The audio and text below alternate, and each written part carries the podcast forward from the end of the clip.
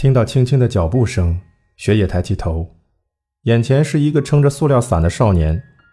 一瞬间，视线相遇，别人走到那么近的地方，自己居然还没察觉。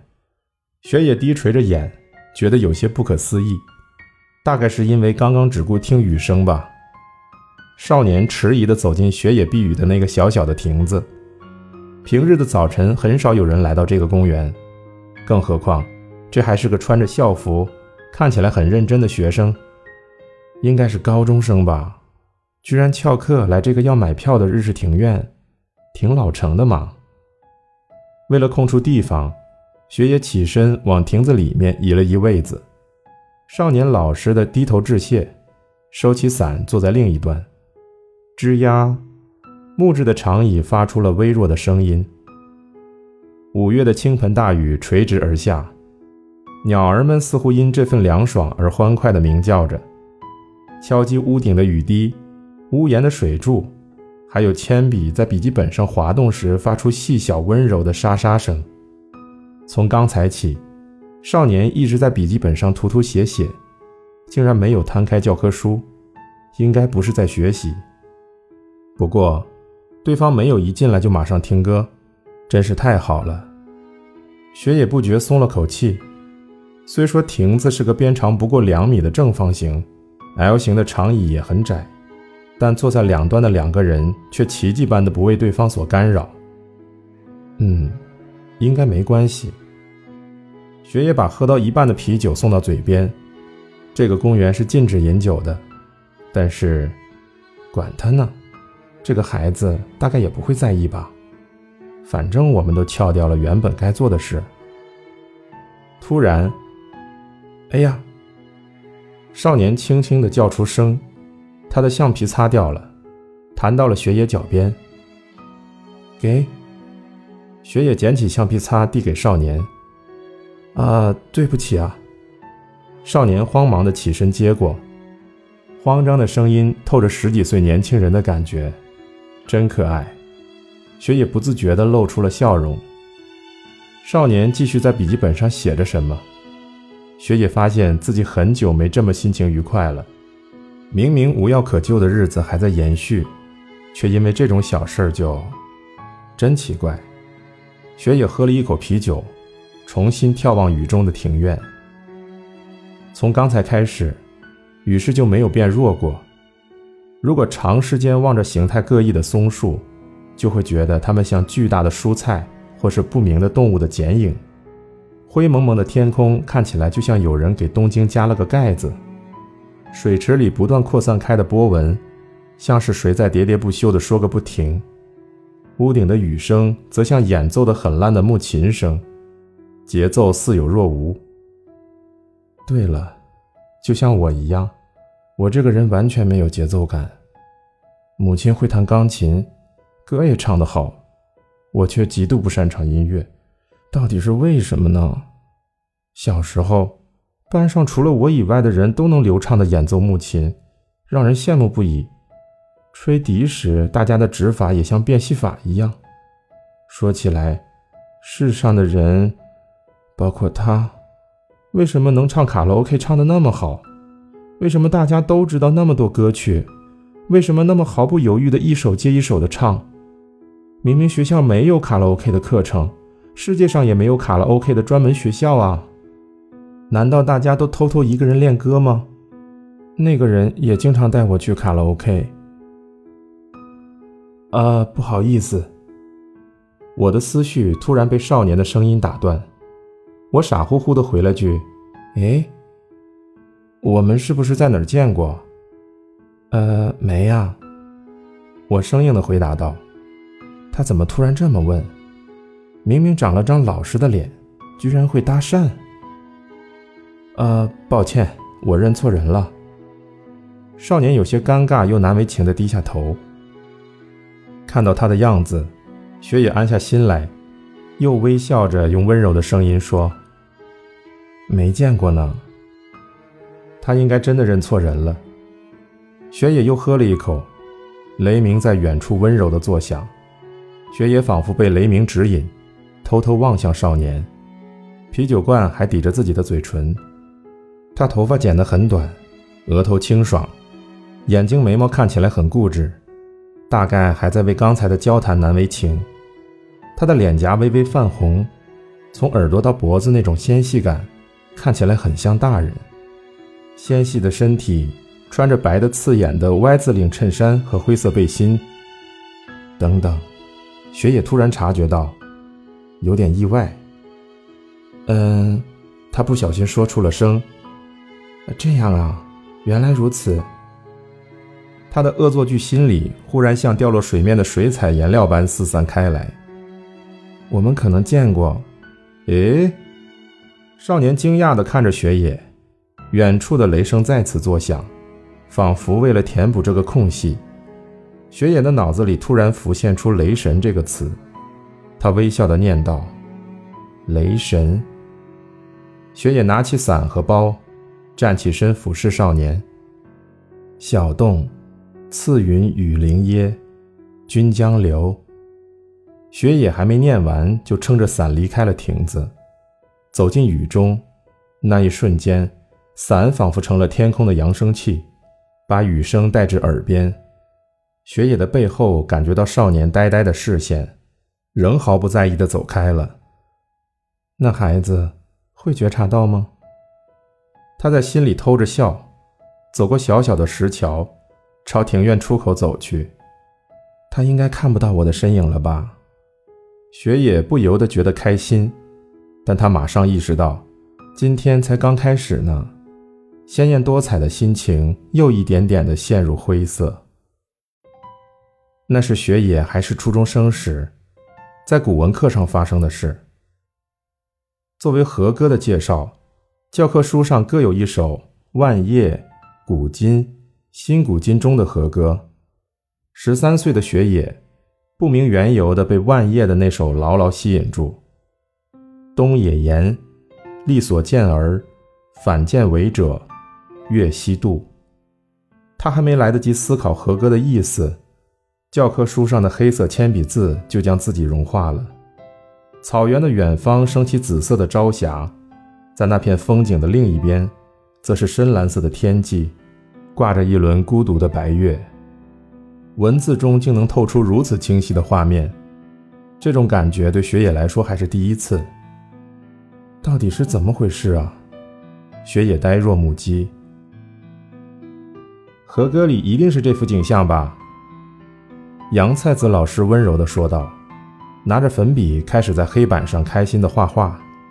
骑马男子的瘦小身影，被粉色、黄色、水蓝色、青色等层次分明的天空包围，最后用白色粉笔加上一轮小小的白色月亮。雪野全身顿时起了鸡皮疙瘩，这正是我看到的那幅景象。放学后。雪野在美术教室里将这件事情告诉了杨菜子老师，杨菜子老师像个小女孩般欢呼起来。哎，不会吧，好厉害！人马吕同时附身到我们两个身上呢。哦，是灵异现象。美术部的男生说道。我们知道杨菜子老师很危险，没想到学野也是同类哦。女孩们也跟着起哄道。不是了，不是了，我是说有点被吓到。雪野禁不住尖声辩解道。雪野的表情被现场所有人看到了，一瞬间敌意的气氛袭来。啊，又来了！就在雪野陷入绝望的那刻，杨菜子老师变回了教师的口吻，插了一句：“纵使过了千年，人心仍不会改变呢。古文很棒吧？”嗯，或许吧，不过有点难呢。学生们纷纷回答道。杨菜子老师温柔地笑着，轻易地让气氛缓和了下来。窗外西沉的落日，杨菜子老师圆圆的身躯，以及那些穿着校服的学生身影，像是画境一般。雪野松了口气，并暗自同意杨菜子老师的话。他的话既救了我，又很在理。杨菜子老师真的太了不起了，仿佛在世界与雪野的空白之间插入了一个齿轮。多亏了杨菜子老师，我才得救了。从在爱媛县生活的孩童时代起，雪野就是一个比周围任何人都美丽的少女。但那美丽通常会让她陷于不幸。雪野美的不现实，美的异样。在那个被山海、田野、蓄水池和柑橘林包围的小镇上，无论走到哪里都惹人注目，这令他感到厌恶。与他擦身而过的任何人都毫无例外地一脸惊讶地注视着雪野，而雪野每次都会为此感伤。年幼的他甚至会认真地烦恼。我的脸就长得这么奇怪吗？在学生不断减少的小学里，雪野的苦恼更加严重了。和同学们比起来，他的头小得不自然，胳膊和腿又细又白，似乎随时都会折断。五官如工艺品般精巧，双眼皮和比谁都大的黑色瞳孔透着神秘，睫毛显得他思绪万分，纤长的甚至能放上一支铅笔。那惶恐不安的神情，反而让他多了一份与年龄不相称的妩媚。雪野像灰色海原上漂浮的纯白帆船一样，绽放着能吸引任何人的耀眼光芒，尽管他自己一点都不渴望。只要雪野在场，气氛就会变得奇怪，男生们会变得坐立不安，女生们则会为此不高兴。无论是使用橡皮擦，负责发学校午餐。喝牛奶，还是弄错问题答案，雪野都会成为耀眼的画面。老师们都会无意识地经常照顾他，周围人对他的孤立因此变本加厉。而且他总是过于紧张，显得不是很灵巧。他不擅长体育和音乐，平衡木走不好，响板也打不好。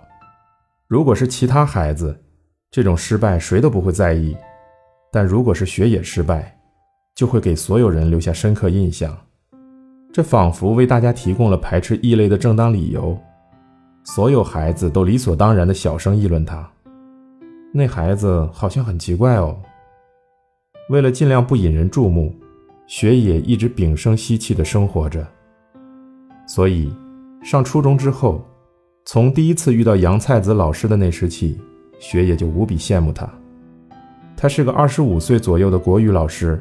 拥有雪野没有的一切东西：圆嘟嘟的温柔脸庞与尖锐无缘，柔软丰满的身体让人忍不住想一把抱住，还有能让任何人都放松下来的稳重态度。